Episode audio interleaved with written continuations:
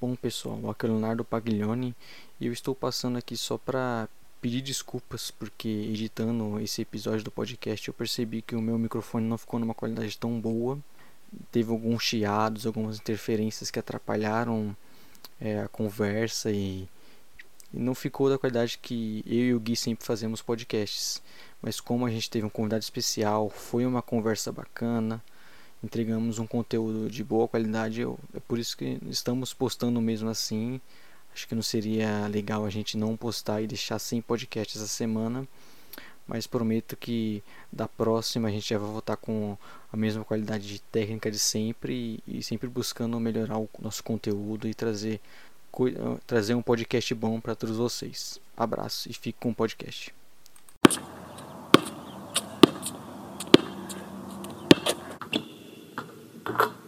Começando mais um Splash Brothers, eu sou o Guilherme. Eu sou Leonardo Paglioni. Eu sou o Samir Melo, convidado aqui da galera. Prazer estar aqui, primeira vez gravando com os Splash Brothers, uma honra. Samir Melo, que é do canal High Five. Samir, quer se apresentar? a gente lá, nosso podcast está aí no Spotify, temos aí o perfil no Twitter, onde a gente dá nossos palpites aí sobre NBA diariamente, o arroba High Plus Five. Tamo junto aí. É, pessoal, a gente, a semana passada, o Wagner, que participa junto com o Samir no High Five, esteve aqui conosco na semana retrasada com áudio. Essa semana o Samir vai participar conosco. E a ideia é que nós participemos também junto com o Samir e o Wagner no podcast deles ainda durante essa semana para trazer algumas novidades para vocês. É, essa é a nossa nona edição e onde nossos ouvintes nos acham, Léo? Você pode seguir o arroba podcast SplashBR no Twitter ou mandar um e-mail pra gente também no arroba, arroba não, é splashbrothersbr.gmail.com Excelente. É, estamos em todos os agregadores aí disponíveis também, então é fácil nos achar Splash Brothers. É, como o Samir já comentou, e eu também fiz uma pequena introdução, esse podcast será dividido em duas partes. Esse que vocês estão ouvindo agora, que falaremos sobre alguns destaques, times, o que temos achado sobre a NBA até aqui com foco na Conferência Oeste e lá no, e lá no é, High Five falaremos sobre a Conferência Leste. É isso aí, vamos fazer esse crossover aí. Se tudo der certo, terminamos essa semana aí, né, pra gente fazer essa cobertura completa das, das duas conferências da NBA. Samir que lançou o último podcast num monólogo, já que o Wagner está de férias, mas com um podcast bem suave, tranquilo e fácil de se conectar com o que ele foi comentando. Ouçam lá, pessoal, o perfil High Five Brasil. Opa, é... Valeu aí, valeu pela propaganda. que isso. Bem, é, Samir Léo, como costumamos fazer no começo do podcast, sempre trazemos alguma algum assunto de interessante que teve nessa semana.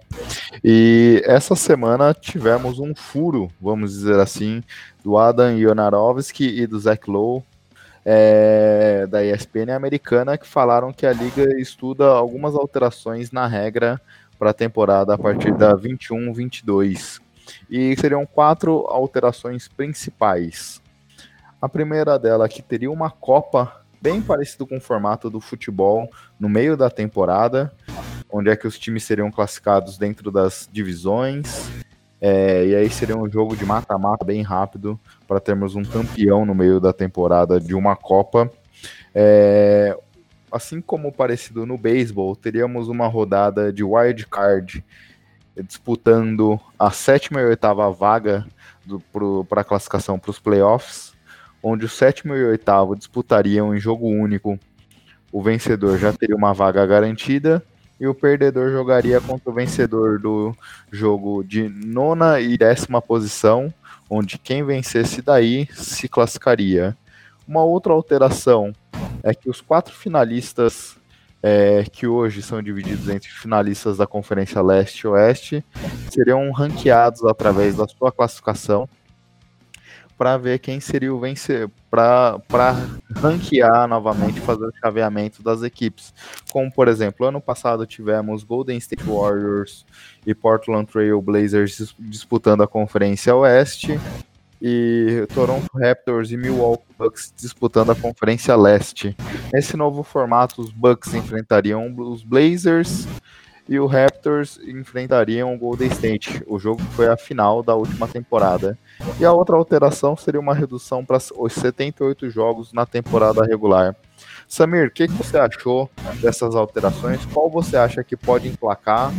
Quer fazer seus comentários? É, Guilherme, Léo, mais uma vez, obrigado novamente por terem me chamado aí para participar do podcast de vocês. Estou muito feliz, sempre bom conversar com a galera que entende do negócio, né, dessa liga aí que a gente gosta bastante. E, cara, assim, é, algumas ideias já, já vinham sendo discutidas há, há, algum tempo, né? Por exemplo, a questão do mata-mata, né? Uma coisa que o Bill Simmons já tinha dado uma, uma, uma pincelada bem, bem antes, assim, é, algum, alguns anos antes. E seria uma forma, né, de manter o, o interesse na temporada regular, é, alto até o fim, né? Porque muitas vezes no fim, assim, muitas das vagas já estão decididas, os times estão poupando e tal. Então, assim, a princípio, eu gosto, cara. Eu acho interessante, né? Por exemplo, a Copa da NBA, né? Que funcionaria como mais ou menos, sei lá, uma Copa do Brasil, uma Copa da Inglaterra no meio da temporada. É, pelo que eu entendi aqui, os jogos da fase de grupos já seriam jogos que já estão marcados na temporada regular, é isso? Pelo que eu entendi da regra, seria esse formato. Teria dentro do calendário alguns jogos já selecionados que contariam para essa Copa, aí jo jogos dentro da divisão, e aí daí teria alguma semana, algum, uma, duas semanas dedicadas para a partir desse sorteio, dessa classificação, teriam os times se enfrentando nessa Copa um, uma rodada bem curta de eliminação, uhum. como você comentou da Copa do Brasil, que são menos jogos do que o Campeonato Brasileiro e assim sucessivamente, mas para termos um, um novo troféu dentro da liga. Entendi. É, a princípio, assim, eu gosto, né? Acho que seria divertido, assim, você ter times, por exemplo, vamos pegar, sei lá, um Washington Wizards da vida, né? O Washington Wizards não é contender, né? Longe disso, de ser um contender nessa NBA. Mas é um time que marca muito ponto, né? Meteu aí 140 no Rockets, um, um jogo desse aí, um jogo que foi bastante é, divertido de assistir.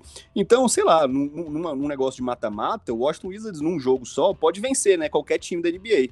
Então, acho que para essas torcidas, assim, né, que tem times que não estão sonhando, não estão brigando por título da NBA, que um time só vence, né, você ter um segundo troféu, pode ser divertido, pode ser. Não pensei muito bem nas implicações negativas, mas a princípio acho, acho divertido, acho uma ideia legal. O que, que vocês acham? Comentar, Léo? Bom, a princípio eu não gostei muito dessa ideia do torneio, né? Não sei quanto que os times levariam a sério. E se não seria só um, um jeito de você colocar mais jogos na temporada, sabe? A princípio não me chamou tanta atenção, embora eu concorde com o Samir na questão de alguns times como o Wizards, que já não tem muita pretensão nessa temporada, eles poderiam dar uma importância maior, mas, mas nada como um prêmio de consolação, talvez. Eu não, não é uma ideia que me agrada muito de cara, não. É, eu acho que, é, pegando até o exemplo do próprio Wizards, é uma equipe que nunca ganhou nenhum título dentro da NBA. É uma forma de, de certa forma, essa equipe se motivar a ganhar, a conseguir trazer algum troféu, por mais irrelevante que seja nesse começo, para dentro de casa, né? Acho que é uma forma, como o próprio Samir colocou, também de pegar algumas equipes que talvez é, não tenham uma aspiração tão grande de classificar para os playoffs, é, ou conseguir dentro do, do próprio torneio da NBA uma classificação. É uma forma dela buscar algum tiro curto, num outro formato, pegar um mês ali que esteja numa produção legal a conseguir fazer a temporada valer a pena.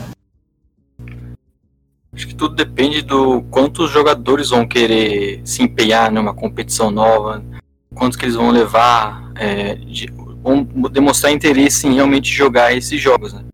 Porque a questão do mata-mata, a gente, comparando com o futebol, a gente sabe que o mata-mata ele é capaz de proporcionar uma, uma emoção grande.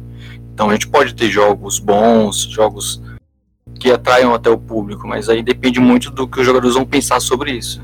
É, e seria talvez uma forma da NBA compensar, né, uma das outras uh, sugestões aqui que estão sendo discutidas sobre a redução da temporada regular, né, que também é uma discussão antiga. é, seria uma forma da NBA compensar, tipo, falando, ó, para não mexer em salário, né? Por exemplo, a gente diminui aqui a temporada regular, mas compensa aqui em outro, criando esse torneio, assim. Então, no, no, fim das contas, ia dar no mesmo em termos de quantidade de jogo. Não sei como é que funcionaria, se essas mudanças aqui são cada uma separadas, ou se eles pretendem é, colocar algumas dessas, dessas uh, medidas aqui em vigor juntas, né? Mas, sei lá, não, sei como funcionaria, mas talvez seja uma forma, assim, da, de compensar na NBA. Eu acho que é mais nesse formato. Elas estão, em teoria, bem atreladas. Até porque não dá para você crescer também, criar uma Copa no meio do calendário, com um calendário que já é bem inchado. Eu acho é, que... bem criticado, né? Sim. É, mas eu acho que, como o Léo comentou, um dos desafios, principalmente em relação aos jogadores, mas a gente vê que quando a NBA quer forçar uma situação, ela tem conseguido, de certa forma, principalmente com a Summer League, a ter uhum certa forma, uma, uma pressão de conseguir fazer o torneio virar. A Summer League, se a gente pegar há 10 anos atrás, tinha uma, uma outra visão em relação aos próprios jogadores e hoje já ganhou um peso tanto para jogador, público e tudo mais. Obviamente, mexendo com jogadores que estão entrando na NBA, mas é, acredito que a NBA consiga ter, de certa forma, alguma força para fazer esse campeonato virar principalmente com os jogadores. E, eles, são, eles fazem parte dessa discussão, né? A Associação dos Jogadores participa dessas discussões de mudança de regra e tudo mais. Então, se passar pelo crivo deles é porque, de certa forma, os jogadores estão dando um de acordo nessa mudança. É, com certeza. E o que vocês acharam do, do, das outras aqui, o mata-mata pré-playoff e na, as finais sem conferência, né? A partir dali das finais de conferência, né? Misturar tudo ali. O mata-mata pré-playoff, o que eu achei interessante é que, de certa forma, amplia o leque de times que ainda estão na disputa. É, a NBA tem se mostrado bem crítica em relação a times que estejam tancando, né? Uhum. É, perdendo de propósito. Então é uma forma de você ampliar um pouco, abaixar um pouco a régua, para que mais times ainda estejam na disputa. É, eu gosto dessa mudança. Então a gente teria basicamente só cinco equipes que ficariam fora da disputa dos playoffs. Eu acho que talvez, putz, é uma. São bastante equipes, né? De 15 por divisão, 10 estariam disputando algum jogo de pré-temporada, de pós-temporada, vamos dizer assim. Mas eu acho que é uma forma de você manter mais equipes motivadas. E a gente sabe que normalmente jogo classificatório é onde é que o público tem maior interesse, maior engajamento. Então, ah, pegar um último jogo de rodada regular com dois times que talvez não estejam aspirando muita coisa, pegar uma disputa de sétimo contra oitavo valendo a vaga, certamente vai ter uma audiência maior. É, e, e geralmente, em, principalmente em conferências é, em anos que estão mais disputadas, né, a diferença entre o oitavo e, sei lá, o décimo não é tão gritante assim, né? São times que poderiam facilmente também estar é, tá nos playoffs e não estão por, sei lá, diferença de do, duas vitórias, três vitórias, né? Então, eu concordo, acho que seria uma boa, assim, para a NBA diminuir o incentivo do time desistir da temporada quando vê que não tá, que não, que não, que não vai participar, né? Então, é, acho que seria interessante também. Bom, nessa eu concordo com vocês também, né? Não só os 10 times que vão participar desses desse playoffs ativamente, você também tem os que vão chegar em 11 primeiro, 12 segundo, que vão chegar na última semana podendo brigar por essa décima colocação também. E é um jeito de você trazer um pouco, a gente falou até do da atração do mata-mata, de você ter jogos decisivos ali, uma, seria uma série curta, né? Então, uma forma de você trazer essa emoção que a NBA também, tá, pelo jeito, ela gosta da ideia. Uma coisa que, de certa forma, para essas equipes que pode ser um pouco de tirar o gosto dos playoffs é aquele negócio, né? Hoje você se classifica em sétimo, oitavo, por mais que seja uma série complicada, você está indo para pós-temporada, você já tem no mínimo quatro jogos garantidos de pós-temporada, pelo menos dois em casa. Hoje bagunça tudo também, né? O planejamento dessas equipes mudam. Que você terminou em sétimo, você vai enfrentar ainda uma outra equipe num jogo, às vezes fora de casa, se for oitavo no caso. Então muda a dinâmica para as equipes, até mesmo de planejamento, né? É, com certeza, assim. E mesmo que você olhe para um sétimo, oitavo colocado e veja, pô, esse time não vai ganhar título, né? Esse time não está concorrendo para título.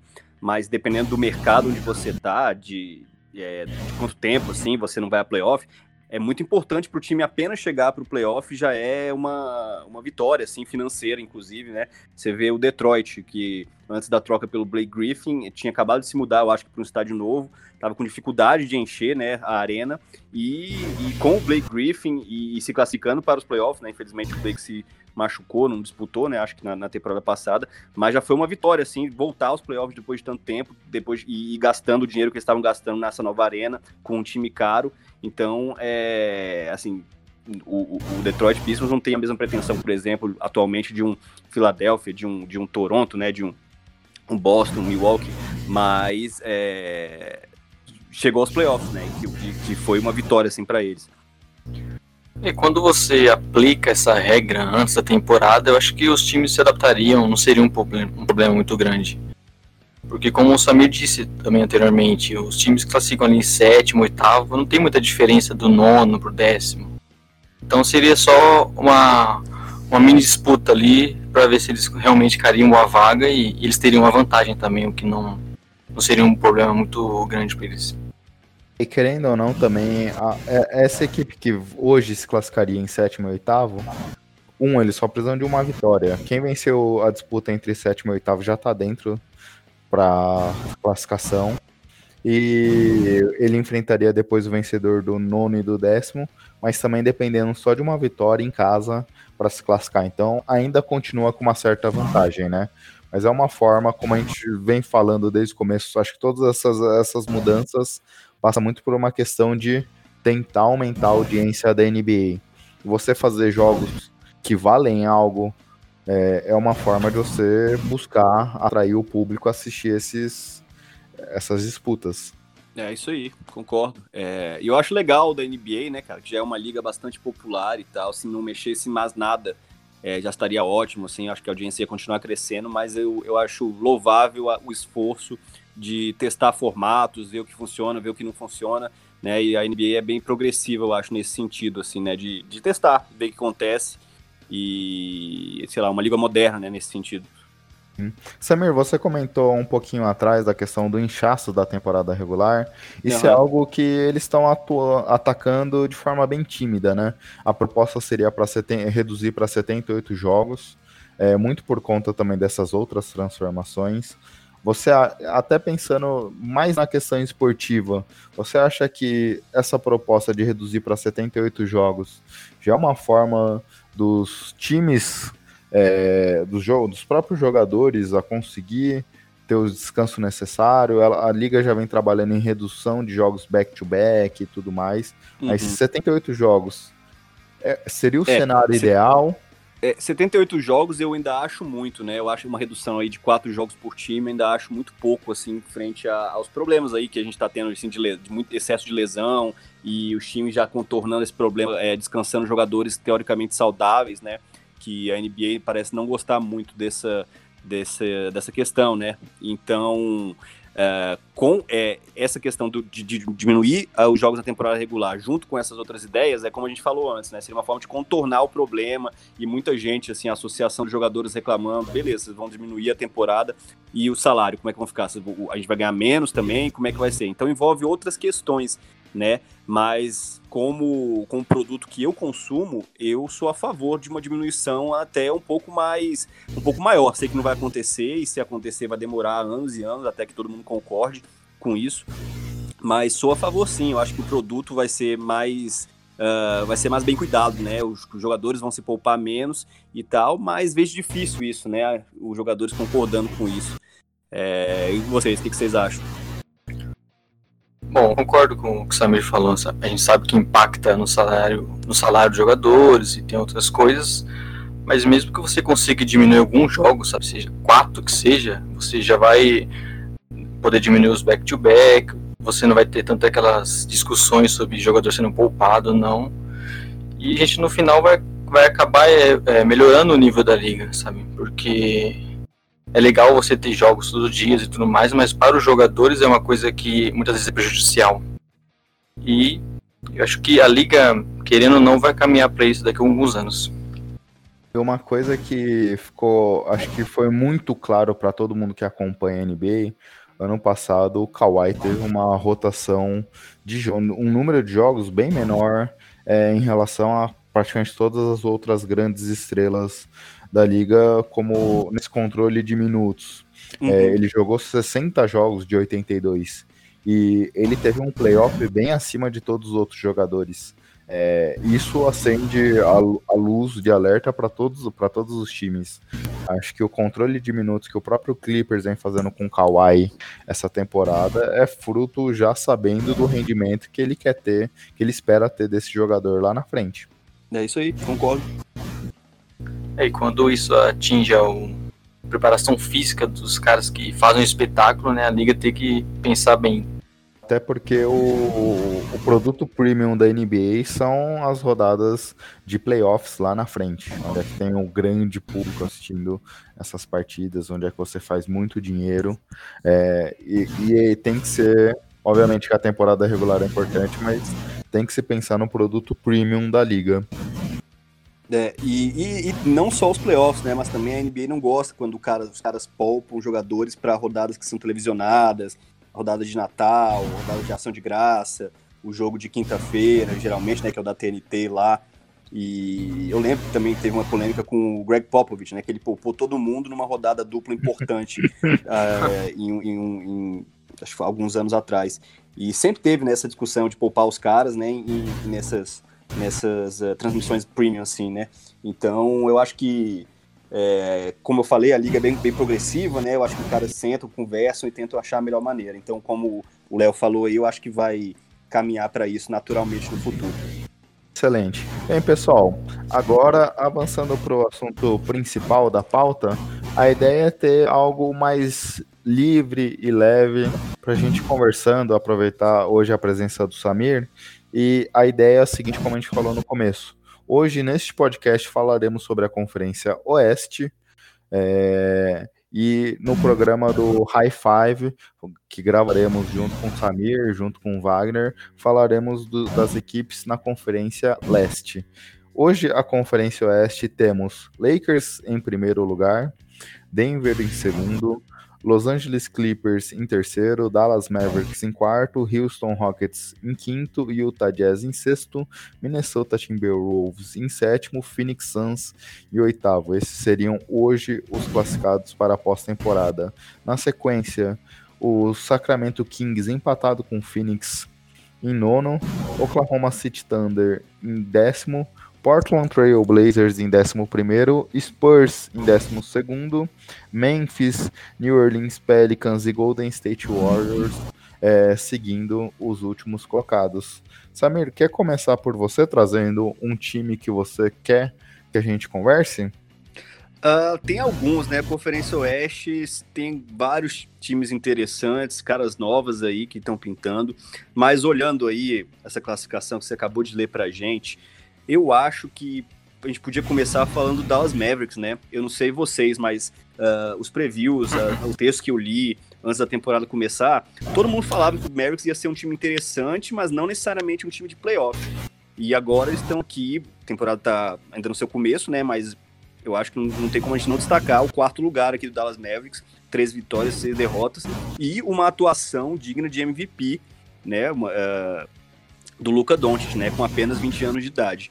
Então, eles estão aí reforçados pelo Porzingis, tem um banco interessante, alguns nomes humildes, mas que estão funcionando junto com, com o Luca, né, junto com o Rick Carlisle. E é um time que eu acho que é bem legal de ver, é bem divertido de ver, e 90% disso é Luca Doncic, né, cara? É o, o Dallas que inclusive venceu agora há pouco o Lakers, o Lakers que vinha de uma sequência inacreditável de vitórias seguidas e foi parado pelo Dallas nesse momento. Como você falou, a temporada do Doncic até aqui é, é o principal jogador dessa equipe, é inegavelmente o principal jogador dessa equipe. A gente esperava muito do Porzingis, que vinha de uma sequência longa parado, e ainda ele não engrenou do que, da forma que a gente esperava, até para carregar o Dallas, para ser um, um, apoio ao Dallas. E o Luca Doncic tem feito tudo sozinho. Empolgação de ver o Doncic é é a coisa que acontece com todo mundo, né? A gente vê muita discussão, inclusive no Twitter, sobre Doncic. As pessoas só falam dele, mas o que ele vem fazendo nesse, nessa idade é realmente absurdo. Como o Gui destacou, o Porzingis que chegou para ser o segundo cara desse time ainda não é o, não engrenou completamente. E mesmo assim ele vem carregando um Dallas, que era um time que a gente projetava ali brigando por playoffs, mas não na parte de cima. Ele vem carregando um Dallas para disputar mando de quadra, sabe? E como o Gui também já destacou, né, a gente está gravando no domingo, eles acabaram de dar uma surra no Lakers. Hum. É, então, e só para para ser um, um, pouco justo aqui, é, o Pozens realmente, concordo com vocês, ele não está jogando é, no nível que ele jogou nos seus melhores dias de Knicks. Mas mesmo assim ele está com média de 17 pontos, 9, assisten 9 rebotes e 1.4 assistências por jogo, né? Então a gente tem que considerar também que ele ficou um ano parado, né? E ainda está se recuperando, né? A gente vê o Gordon Hayward, né, na temporada passada, como ele jogou. Então eu acho que para um cara que ficou parado, até que ele está no nível ok, nível aceitável. Mas realmente é o show do Doncic, né? É, a gente pode falar aí do Trey Young, o Marvin Bagley, que é um talento e tal, mas eu acho que não tem como esses times olharem o que o Doncic está fazendo e, e, não se arrependerem um pouquinho, né? Se, se você é Atlanta, se você é Phoenix, se você é o Sacramento Kings, os times que deixaram o, o menino passar. Não sei o que vocês acham. Bom, é, é, é um talento inexplicável. Ele na segunda temporada já tem médias de hoje quase 31 pontos, quase 10 rebotes, quase 10 assistências na sua segunda temporada. 20 anos de idade, o cara tendo uma produção desse nível. É, é, é algo que a gente até conversou um pouco no último podcast, Samir. É, e não sei com quantos anos você tinha, mas é algo comparado com o que o LeBron fez na liga no seu começo de carreira. E você já vê um cara nesse nível, com essa idade, não, não, não tem como não pensar o quão magnífico é isso que conseguimos presenciar nesse, nesse segundo ano do Doncic. É, eu lembro quando ele foi recrutado, né, que, que muito se discutiu sobre um certo preconceito que os scouts da NBA, né, os, os dirigentes da NBA teriam com europeus, né. É, o cara que não conhece tão bem assim, e você vê o talento da faculdade, né, eles estariam teoricamente mais prontos para a NBA. Só que você esquece, né, que o, eles esquecem, né, que o Luca tinha uma carreira antes de chegar na NBA, né? Ele foi MVP, ele foi campeão é, na Europa. Então ele tava, ele assim, é, é, um basquete que ele jogou com, com homens lá, né? E ele se destacou entre esses homens. Então ele chegou mais pronto que, que ninguém, né? E tá mostrando isso aí na, na sua segunda temporada de NBA, depois de uma primeira temporada muito boa também. É uma coisa que é, me faz crer que essa evolução do Dallas em si é, é duradoura e é para se pensar, até mesmo como o Léo comentou, em busca de manda de quadra, porque as equipes do Carlisle sempre foram tiveram um sistema defensivo muito forte. Uhum. E até aqui o Dallas é uma das principais equipes ofensivas da liga. Então, se muito por conta do talento do Doncic. Então, conciliando esse talento e a forma de criar jogadas do Doncic, junto com a melhora defensiva que a gente espera do Dallas daqui até o final da temporada regular, é para se acreditar num time muito forte.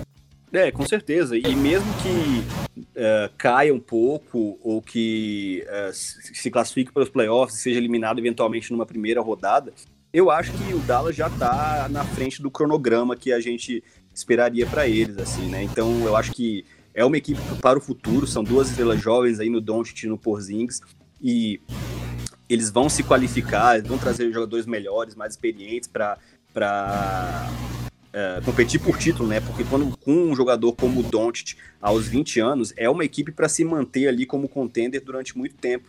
E uma coisa, uma curiosidade, né, que eu estava gravando o último podcast do High Five e um ouvinte perguntou é, o quão bizarro é você pensar que o Don't só tem 20 anos e que ele ainda pode melhorar, né? E que, no que, que ele pode melhorar, sendo que ele já parece dominar tantos fundamentos do, do, do, jogo, né? Então é realmente incrível. Eu acho que ele ainda vai aprender, a, a defesa dele vai melhorar, conforme ele for tendo jogadores melhores ao lado dele, ele vai aprender a jogar melhor é, sem a bola e tal. Então, ele ainda tem coisa para melhorar, mas se ele não melhorar daqui até o fim da carreira, ele já é um candidato a MVP aí por, por algum tempo. Muito tempo.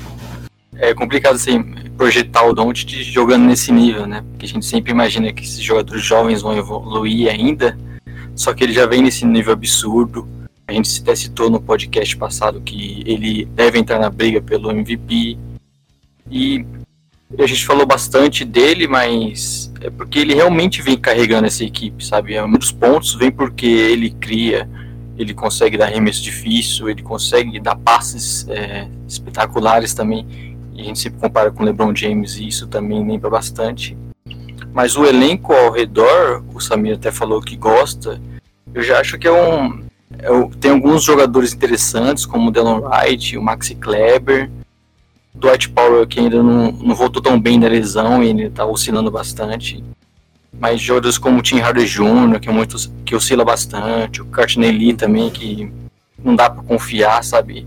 É o elenco que o, o Doncic ele carrega e a gente vê que realmente sem ele esse time estaria bem distante da colocação que está hoje. Até esse aspecto, se a gente olha jogadores que têm mais de 10 jogos, ou seja, metade dos quase metade do que os Dallas disputou aqui, apenas três jogadores têm mais de 10 pontos. É, obviamente, eu, eu gosto de ver o Max Kleber jogando, o Delon Wright, o Seth Curry, mas é inegável que ainda o elenco é, falta algo se a gente pensar em playoffs. Oh, é, Delon, Delon White, por exemplo, que eu citei, é um jogador que eu gosto, acho que defensivamente ele entrega bem, ele complementa bem o Doncic, mas é um jogador secundário, né? E e aí acaba caindo muito nas costas do Ont carregar esse time. Mas é, até nesse aspecto, vocês acreditam que é, o Mavis tentaria algum movimento nesse ano? Já até o que a gente viu até aqui, é, tem, tem salários grandes, como o Tim Hardaway, o próprio Courtney Lee, que é um cara que ganha mais de 10 milhões e entra muito pouco em quadra. Ou vocês acreditam que, como o próprio Samir comentou, a janela ainda não é para. Quando se imaginou essa equipe, não era uma janela para 2019, 2020. Acho que ainda é uma janela de dois, três anos para frente, quando essa equipe quer vencer o título. É, eu, eu, assim, eles estão com jogadores assinados aí por até eu acho que 2020, 2021. Então eu acho que por esse pelos próximos duas temporadas, talvez, uh, dependendo aí de como os jogadores se desenvolvam, eu não sei, eu não vejo o, o Mark Cuban fazendo grandes movimentações, não. Mas eu acho que, uh, não sei, talvez quando acabar, quando expirarem alguns contratos, aí eu acho que eles vão mirar aí grandes contratações, é, off-season, para tentar qualificar esse elenco para realmente, ó, o Lucas, o Lucas tá mais velho, Porzingis está saudável, está mais velho também, então eu acho que agora é a hora de, de montar uma equipe campeã. Mas não sei se, é, se desse time, tirando obviamente Luca e, e, e Porzingis, vai ter jogadores, vão ter jogadores para ficar e realmente fazer parte de um, de um núcleo aí não. núcleo que eu vejo só desse Mavis para o futuro, só o Doncic e o Porzingis mesmo. Bom, até por conta da troca do Porzingis, eles não têm muitos ativos para enviar agora. Eles, têm, é. enviaram o pique, alguns jogadores jovens que ele tinha, então tro por troca é difícil. Mas tem uma coisa que a gente viu com os Sixers, que é aproveitar a janela de uma das suas estrelas no contrato de rookie. No caso do, do Sixers era o Simmons. E aí eles tinham espaço para contratar jogadores como Jimmy Butler, é, o Tobias Harris. Então é bem possível que o Mark Cuban tenha essa intenção de trazer jogadores mais caros agora, até aproveitando o fato que o Doncic ganha um salário bem menor do que ele diz em quadra. Uhum. É, esse é um problema em termos gerais, porque se a gente pegar essa temporada, o Tim Hardaway ganha 18 milhões para essa e para a próxima temporada. Courtney Lee, 13 milhões. É, é, um contrato que se expira esse ano. É, Dwight Powell, 10 milhões. Delon Wright, 9 milhões e meio. Então, é, é, é uma folha inchada já desde hoje. Sim, e, eu, não, eu não imagino o que, que eles poderiam é, receber de valor com esses jogadores, assim, sabe? Que, que, que, que talvez gastar Pix, que eles já mandaram Pix, né, pelo Porzingis. Então, eu não sei o que, que Dallas ia receber de grande valor, assim, para poder ajudar o Lucas, tipo, agora. O Lucas e o Kristaps Porzingis agora, sabe? É, realmente, por troca fica difícil. Eles têm salários para mandar e bater, para trazer uma grande estrela, mas não tem valor para mandar para que um time aceite. Concordo. Bom, mas eu tenho, se quiserem ir lá no Bulls buscar o Lavigne, eu, eu tô aceitando. o Lavigne, Léo.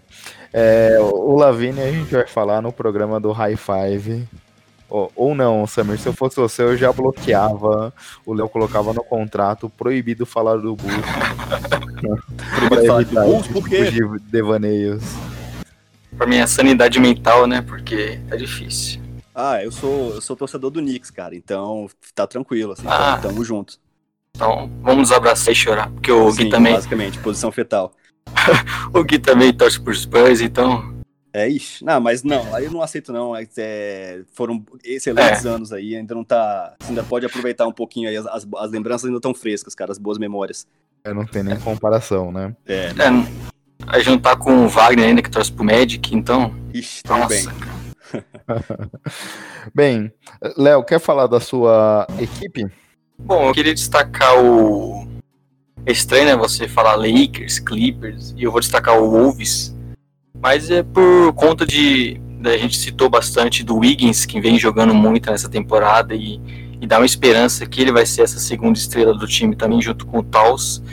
E o Carlton Taus, que vem jogando muito, vem sendo bastante dominante nos jogos, e surpreendentemente vem sendo um dos melhores arremessadores de três da temporada sabe? Então, após a gente ver um Wolves que não deu certo com o Tibbs, que não deu certo com o Jimmy Butler, eu confesso que eu já não esperava muito nessa temporada. Eu acharia que depois do All-Star Game eles estariam lá brigando para ter uma escolha melhor, sabe? Você vê o time entre os oito primeiro e com os jogadores jogando bem e o Wiggins voltando a esse nível, principalmente, que a gente já não esperava tanto, é uma coisa que vem me chamando a atenção nesse começo. É, concordo 100%. É, era um time também que eu nem, nem é, pensei muito, assim, né, antes da temporada começar, já tinha me deixado meio de mão, né, assim, tanto o Wiggins quanto o Towns tiveram essa, receberam uma pecha aí de, de ser meio soft, né, não jogarem muito defesa, serem meio desinteressados, né, principalmente depois daquele treino lendário aí do, do Butler, né, que ele diz ter vencido o time titular do, do Wolves com os caras de, de league, né, basicamente. Então, Wiggins e Towns eram caras estrelas, assim, não o Wiggins, né, talvez, mas Towns principalmente, caras que a gente não levava tão a sério, né? E eles começaram a temporada muito bem, tem se mantido ali, né, na sétima posição em, em zona de playoff. Então eu acho que realmente é um trabalho interessante ali, né? Tem umas peças também interessantes é, complementares, tipo o, o Covington, né, que é um, bom def- defensor, um, um 3D, né? Um, um cara interessante. Então, não sei, ainda acho que talvez eles possam fazer algumas trocas aí para tentar solidificar essa posição de playoff, mas realmente é um time interessante aí para quem não tá prestando muita atenção de ficar de olho no Wolves. Que tem me surpreendido muito no Wolves, assim, é, e eu sou apaixonado por esse jogador, é, é o Towns.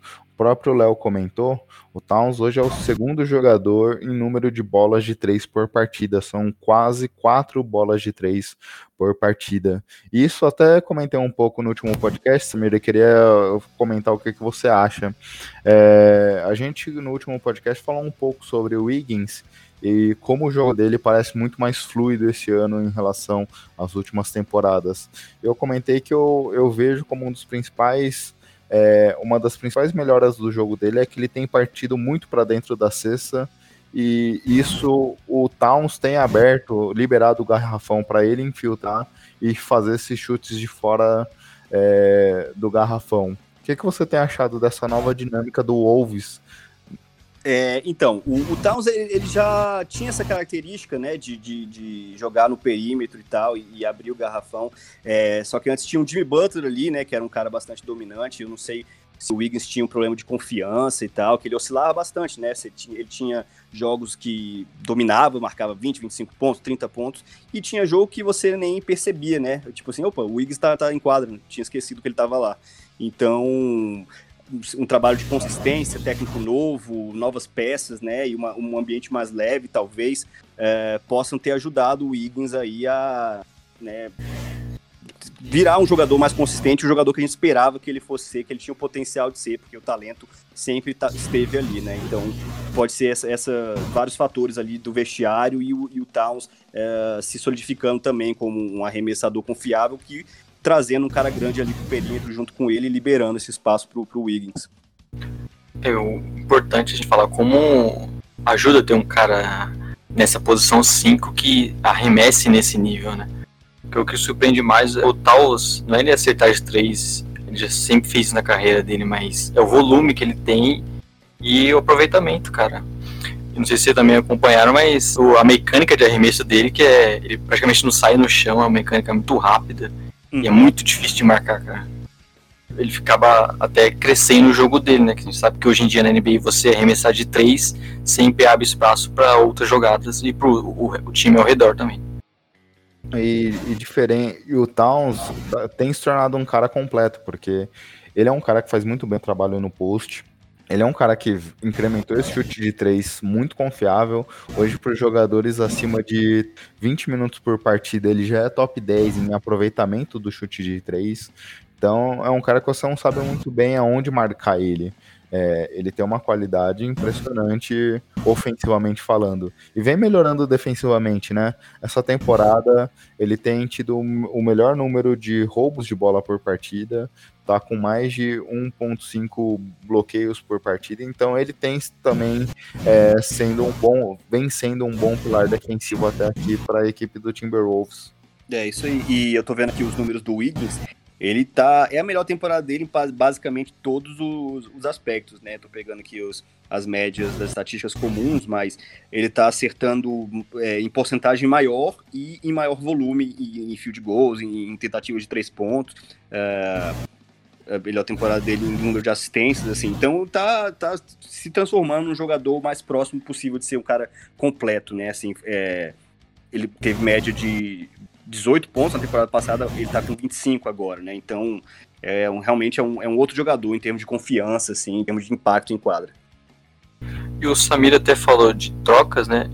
A gente não sabe o quanto essa evolução do Wiggins pode ajudar nisso. Que era muito comentado que o Wolves era um time que sempre esteve interessado no D'Angelo Russell, por exemplo.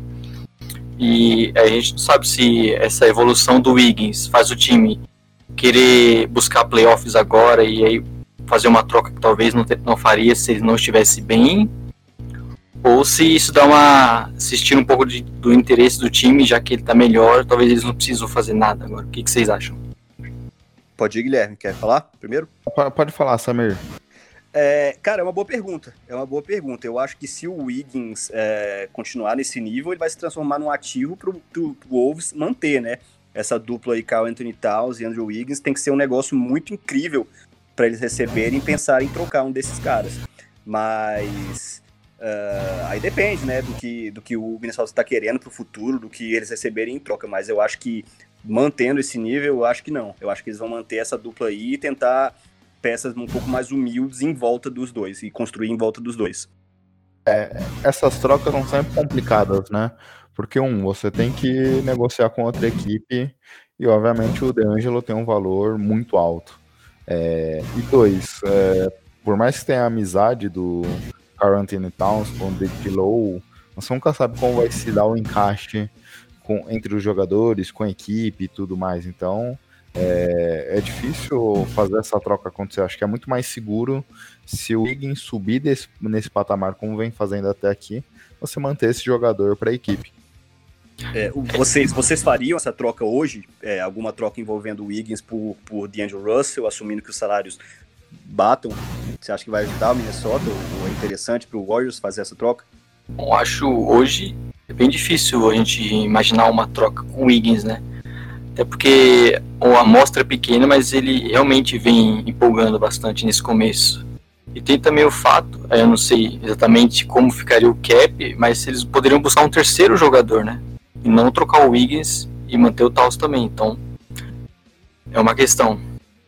É, eu, eu, eu, eu tendo para essa segunda alternativa aí, né? Construir em volta dos dois e tentar uma terceira peça de mais qualidade. Hoje, né? Não sei como é que isso vai se manter, mas hoje é o que eu faria. Concordo. Pessoal, até quando a gente fala do Wiggins, o Towns tem uma situação parecida também. É... Quando a gente olha os números do Wolves, e principalmente desses dois jogadores, pré-Thibodeau e olha esses jogadores no momento que tiveram o Thibodeau treinando a equipe V agora, é óbvio que os dois parecem ter tido uma queda de rendimento e o Léo até mesmo comentou isso, que o Thibodeau não conseguiu tirar o melhor proveito desses dois jogadores é, nesses três anos que ele ficou né, treinando a equipe de Minnesota. vocês acham que é um problema muito mais do Wiggins e do Towns que não conseguiram desenvolver? Ou foi algo que o Thibodeau não conseguiu tirar o melhor desses jogadores? É, eu acho que é uma mistura da, da, das duas coisas, cara. Eu acho que o, o Towns e o Wiggins demonstraram uh, certa imaturidade em momentos e, o, e não casou o estilo do Thibodeau com o que esses caras precisavam, com com a paciência talvez que eles precisavam, com que é, o, a, o, estilo de, de, treinamento que né, talvez fosse o melhor para eles e que fariam uma, uma conexão maior com esses jogadores. Né? O Thibodeau era um cara que gostava de jogar os titulares ali é, quase ao, ao, cansaço, né? E eu não sei se isso era a melhor coisa, né? O, ali o, era, um, era, um, era um casamento bom, Thibodeau e Butler, né? Eram caras que se entendiam, caras meio linha, linhas duras assim, né? E não sei se era o que o Towns e o Wiggins precisavam no momento da carreira deles. Então eu acho que para mim é uma, é uma, uma, mistura dos dois fatores, assim, tanto o Thibodeau ter, não ter entendido os jogadores que ele tinha, e quanto uma, uma fase de maturidade aí do, do Wiggins e do, do Towns. Eu vou nessa linha também. É uma mistura. Você tinha dois jogadores bem jovens ainda. O Towns entrou muito cedo na NBA, o Wiggins também. Então esses caras estão ainda evoluindo, não, não chegam prontos. A gente sabe que a evolução vai depender de pessoa a pessoa. E o Tibbs não soube tirar o melhor deles. A gente teve a, as brigas também com o Butler, que com certeza é, fez a cabeça deles ficar um pouco diferente. E aí, talvez eles consigam render aquilo que eles deveriam. E agora, no Wolves, já sem esses, sem esses medalhões, o Tibbs é um medalhão, né? e, e você eles podendo tomar conta da equipe realmente, eu acho que naturalmente as coisas estão fluindo melhor. E a gente sempre esperava, sempre tinha uma torcida para ver o Thibodeau elevar o nível do Towns defensivamente, mas isso nunca aconteceu, né?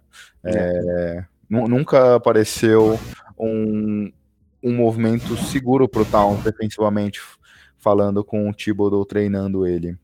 É, a gente foi uma decepção essa passagem do Tibes no time. Porque a gente sempre esperou.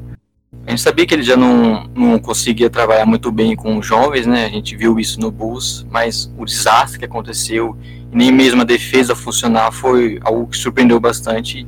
E até por isso eu acredito que o Tibes não esteja, não esteja empregado em time nenhum, né? Essa, deu uma manchada legal na imagem dele. É, concordo. Sim.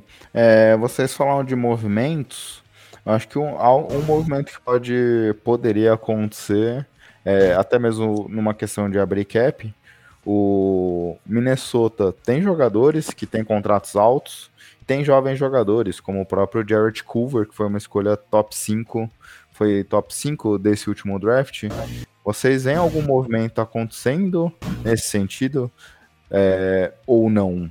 É, eu acho que é possível, né? Como você falou, tem peças aí que poderiam, né? O Jeff T, o Robert Covington, né? Tem algum tem valor de troca ainda. Uh, talvez sacrificar algum jovem, né? Dependendo do que vier em troca. É, tem movimentos para fazer, assim, dependendo do que acontecer no, no restante da temporada, o, o Wolves. Uh, não sei o que, que o Léo acha. Bom, como o Gui falou, mais importante eles têm, que são ativos. Então, eles têm escolhas de draft, que sempre contam bastante, jovens jogadores. É, é difícil é você no momento certo na hora certa, né, de você encontrar esse outro jogador que você disponível no mercado, como era o caso do DeAngelo Russell, por exemplo, que citam bastante.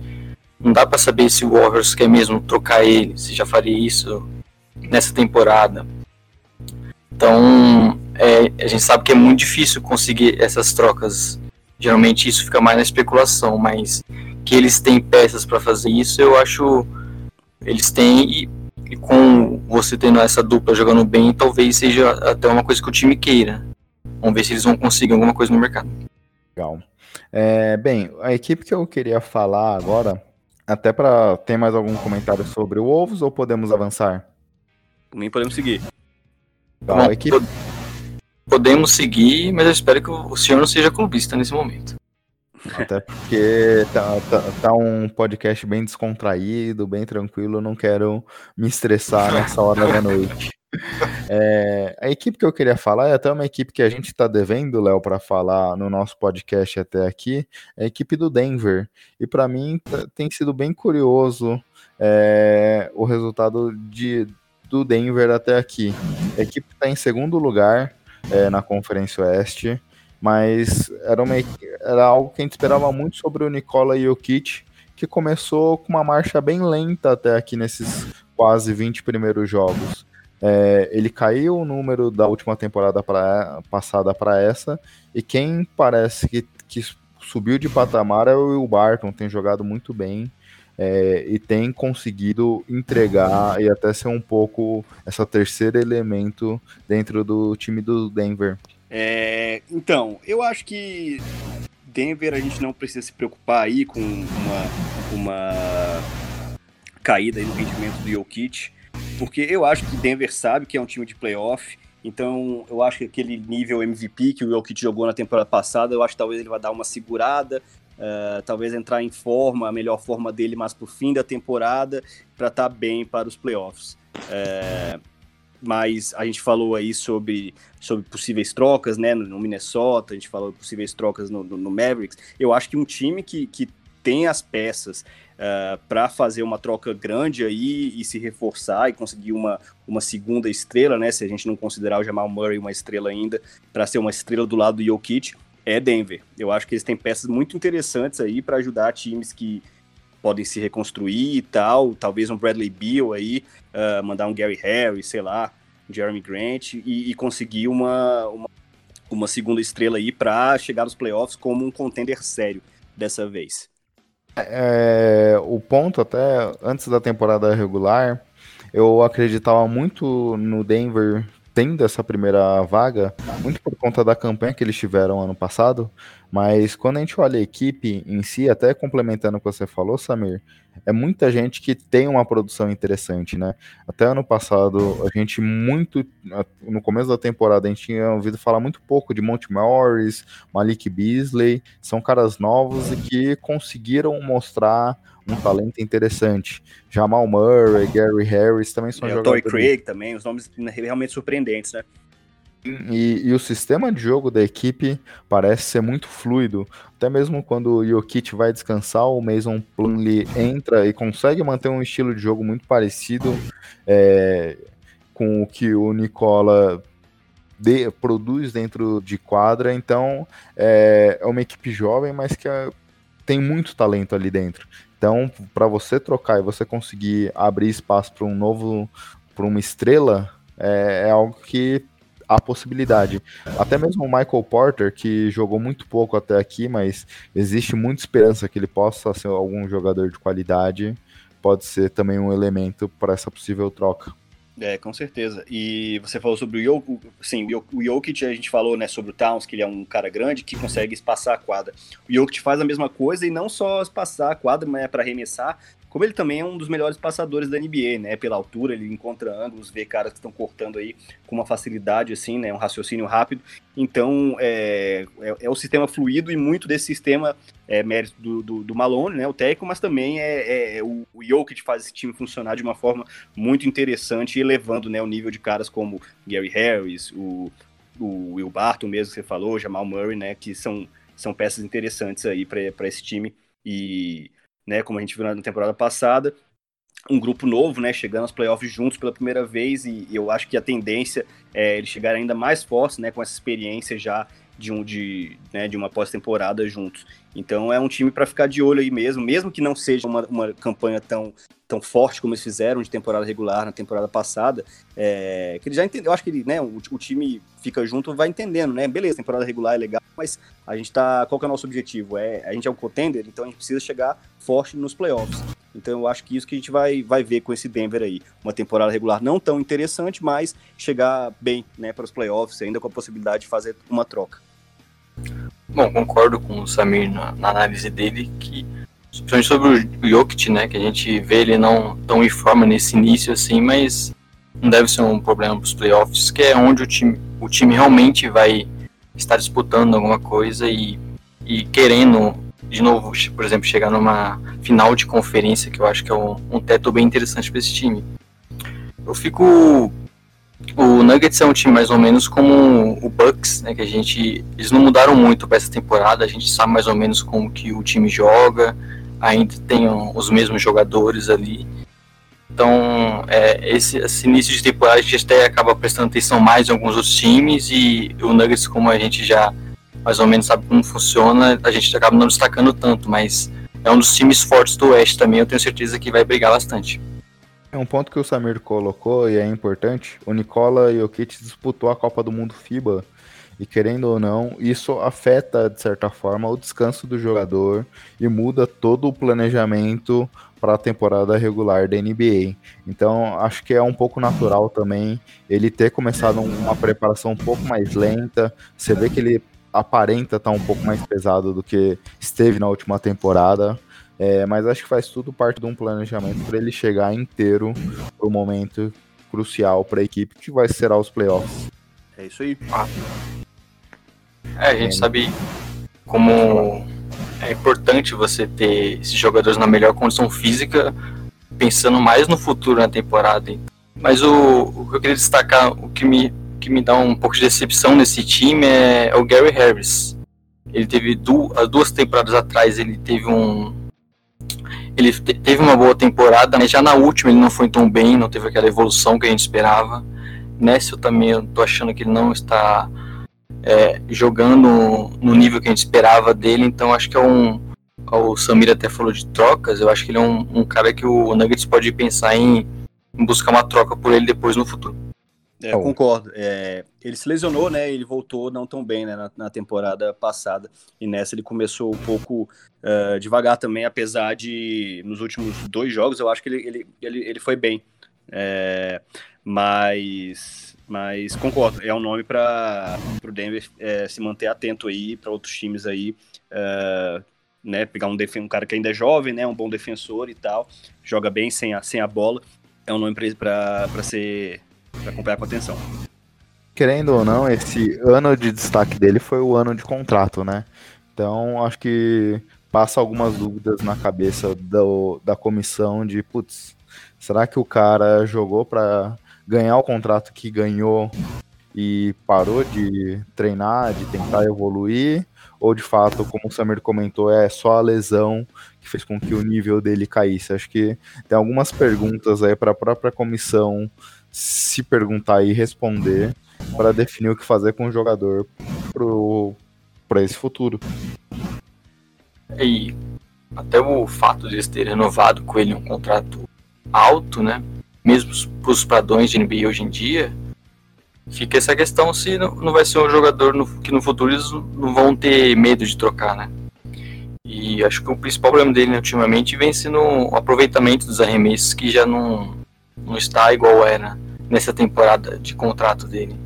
Ele vem chutando até aqui é, 34% de 3, apenas uma bola e meia por partida e menos de 50% nos chutes de dois. Então tem tido um aproveitamento um pouco abaixo do que ele teve naquele ano de 2017 e 2018, onde é que chutou quase 40% de 3 e 56% de, uh, de 2.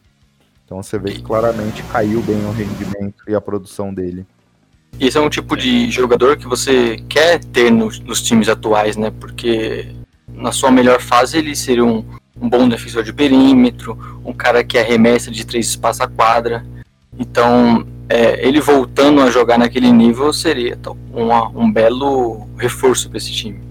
E, e pelo que a gente viu do Denver até aqui, é, é um movimento natural que eles buscam, né? Esse reforço dentro da própria equipe.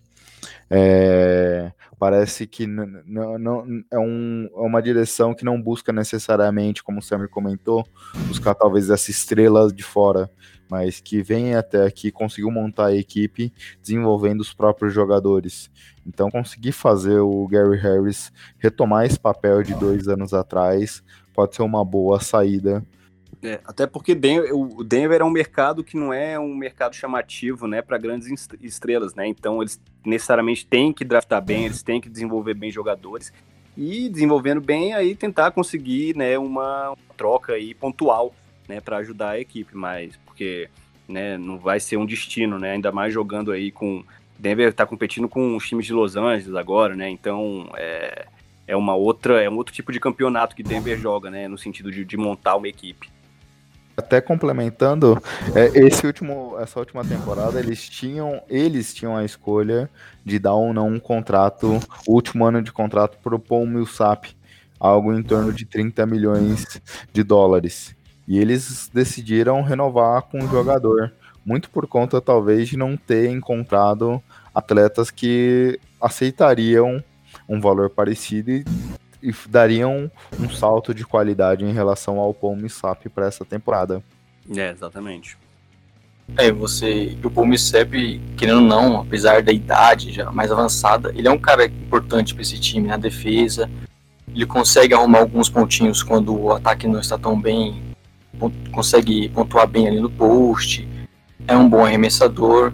E é um jogador não é tão simples de você encontrar no mercado. Então, acredito que manter ele nesse contrato é mais para continuar tendo esse ativo e, e, até pensando talvez no futuro em renovar ele mais barato. Alguma coisa que eles tenham combinado antes já. E é, querendo. Pode falar, Samir, desculpa. Não, só ia falar, ele tem 34 anos, né? Ele é o cara mais velho aí da, da equipe, com uma certa vantagem.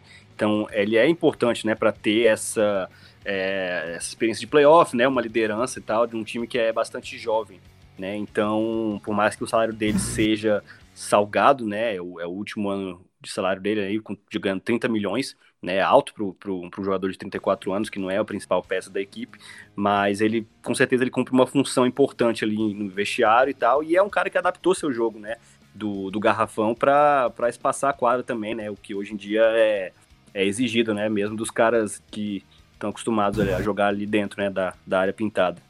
Eu só ia comentar, justamente como você falou, ele é o único cara da equipe com mais de 30 anos.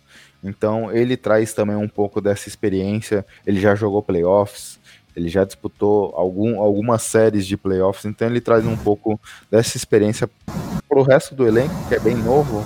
Se a gente pegar Jamal Murray, 22 anos, e Nicole Jokic, 24 anos, os dois principais jogadores da equipe são bem novos.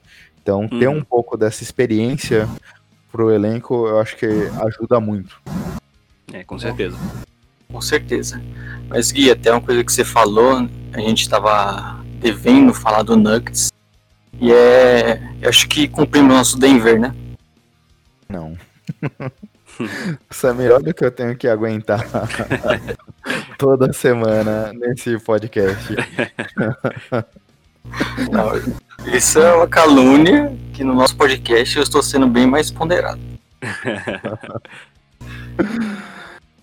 Pessoal, acho que do Denver fechamos. É, Samir, Léo, vocês têm algum comentário adicional sobre, o, sobre a NBA, sobre a Conferência Oeste até aqui? É, eu tenho um último destaque que eu queria falar aqui. É, até aproveitando o gancho, né? Uma equipe que venceu o Denver ontem, né? Ontem, a gente está gravando domingo, foi no, no sábado. É, o Denver abriu uma vantagem de 17 pontos sobre o, o Sacramento Kings, com o Buddy Hield, acho que ele marcou, acho que, sei lá, 8 pontos no, no primeiro tempo e terminou a partida, né? É, marcou os últimos 8 pontos do, do Sacramento Kings. É, o Sacramento que está jogando sem o, o, o De'Aaron Fox e o Marvin Bagley. E tá jogando muito bem, assim, né? Muito bem, é, é, é, forçação. É uma equipe que eu gosto bastante, acho que tem uns valores interessantes ali. Gosto muito do basquete do Buddy Hilde. É um cara que às vezes é, some, mas é um excelente arremessador. E um cara que se move bem também sem a bola, né? Pra aparecer e pegar a bola e arremessar, catch and shoot. E sem Darren Fox e sem Marvin Bagley, tem algumas umas, umas vitórias interessantes. Eu acho que hoje, ontem foi a melhor exibição deles, né? Foram indo buscar uma, uma vitória improvável ali contra, contra Denver na prorrogação, depois de estarem perdendo por 17 pontos. Então esse é o meu último destaque que eu queria dizer. Ah, e eles começaram muito mal, como você comentou, e a partir do momento que Fox e o Bagley machucaram, a equipe hoje já está empatada com o Phoenix ali disputando a oitava vaga do Oeste. Pois é, eu acho que vai ser uma equipe aí que vai brigar ali pelas últimas posições, sim, e, e vale a pena, vale a pena. Eu acho que King geralmente é uma equipe que a gente não, não acompanha muito, né? Mas vale a pena, às vezes, ali num, numa noite perdida ali no League Pass, dar uma olhada no que o, o Rio o Fox estão fazendo quando eles, quando eles retornarem, né? A galera que tá machucada. Bom, o Bogdanovic, que o Léo comentou muito bem no último podcast, e ele, ele diferente do Jokic, do Mark Gasol, é, fez uma temporada muito boa no, no basquete FIBA e manteve esse nível até aqui na temporada da NBA. Ele vem sendo talvez o principal jogador dessa arrancada do Kings. Como uhum. o Samir já falou, como o Samir já falou até do eles até melhoraram depois da lesão do Fox, Berger que jogou só uma partida, mas curioso o time que começou mal, aí a partir da lesão do seu principal jogador começou a jogar melhor e está vencendo partidas contra rivais importantes. Mas o Samir até falou que é um time que a gente não dá muita atenção, mas eu queria dizer que eu sou geralmente criticado pelo Gui porque eu falo que eu assisto bastante o Kings. Olha aí. Mas você assiste por outros motivos, né? Porque tem alguns jogadores seus nas ligas de fantasy, então você gosta de acompanhá-los. O, o problema do Kings normalmente é o horário que passam os jogos, né? É esse último horário da, da, NBA. E normalmente. E, pô, eu, não queria, eu não queria confessar, não, mas já que tem o Léo aí já, eu também assisto Kings porque eu tenho o Buddy Hilde e o, e o Harrison Barnes numa, numa liga de, de fantasy que eu, que eu jogo. Então, tenho interesses escusos aí também para assistir o Kings. Barnes que melhorou bastante também agora jogando pelo Kings, né? Também tem sido bem sólido, né? Apesar desse contrato alto que deram para ele, né? Que até teve umas notícias de que os dirigentes teriam se arrependido, mas ele tá fazendo até que valer, cara. Tá fazendo valer, né? Uma experiência, uma, uma presença mais experiente ali na meio aquela garotada. E é um cara que participou de bons momentos pelo Golden State, né? Chegou em finais e tudo é mais. Isso aí. É, é, essa parte que às vezes a gente não dá muito valor, mas ter essa experiência e conseguir trazer um pouco para os demais jogadores e para o Kings, que é um elenco jovem, um pouco de como é tá, disputar esses jogos, é algo que vale bastante, né? Não talvez é, a é, é a palavra da moda, né? Às vezes na NBA, que é a, a tal da cultura, né? Tem, tem tem caras que, que fazem parte de, de criar essa cultura, né?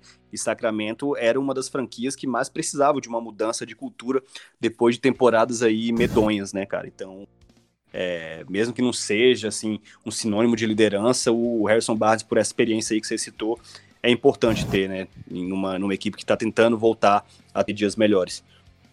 É, ele vem sendo um jogador importante nos dois lados. Né? Vem defendendo bem, é um bom uhum. defensor.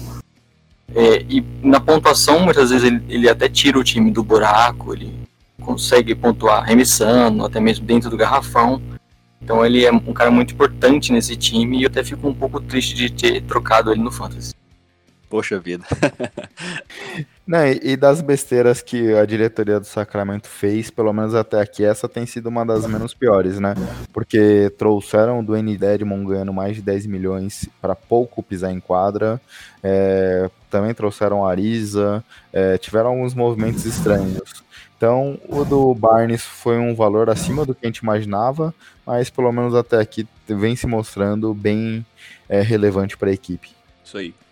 E o, uma das melhoras do Kings também foi quando o Dedmon passou a ter menos minutos e ficar no banco e o, o, Holmes, o Holmes acabou entrando e, e vem sendo mais importante para esse time, vem sendo mais ativo, participando mais, pegando mais rebotes, pontuando ali no garrafão e, e vem ajudando bem mais o time do que o Dedmon, que o, Gui acabou de falar, ganhou um contrato bem gordo. Pessoal, é... podemos acabar nosso podcast por aqui, né? Sim. É, Podemos, podemos, claro. É, assim que a gente gravar, com, divulgaremos em nossas, nossa rede de Twitter e tudo mais, mas pretendemos essa semana participar, assim como o Samir participou conosco aqui no Splash Brothers, participar com ele, com o Wagner, no podcast do High Five, ouçam lá não só o episódio que gravaremos junto com eles, mas os podcasts que eles divulgam assim que possível, que é bem legal também, gosto bastante, sempre ouço e, e mando perguntas pro Samir e pro Wagner. Pô, Gui, Léo, novamente, obrigado. Foi ótimo o bate-papo aí, participar com vocês, uma honra participar. Um, também é um projeto muito bacana que os Splash Brothers têm feito. Então, é, vamos fazer esse crossover aí, né? Conferência Oeste aqui nos Splash Brothers, Conferência Leste muito em breve no, no, no High Five, né? Combinar ali com o Wagner, o cara tá enrolado, né? De férias e tal, dando os migué aí em cima da gente. Chinelinho. Tá certo. E a gente vai se reunir e conversar mais, né? E que seja o primeiro aí de, de muitos que nós gravaremos. Com certeza, com certeza. Obrigado, Samir. E, Léo, acho que até mesmo em homenagem ao High Five, a gente poderia acabar o programa desejando paz aos nossos ouvintes. Aí Boa. sim, é homenagem, gostei. Pessoal, Pô, boa semana. Quer falar alguma coisa, Léo, antes? Bom, eu falar pra você escutar o High Five que vale a pena. Seguir os caras, os caras no Twitter também. Eles estão sempre postando bastante lá, cornetando muito. e siga a gente também no podcast Splash BR no Twitter e interaja com a gente. E, Samir, como anda o seu save no FIFA, lá que você sempre vai postando?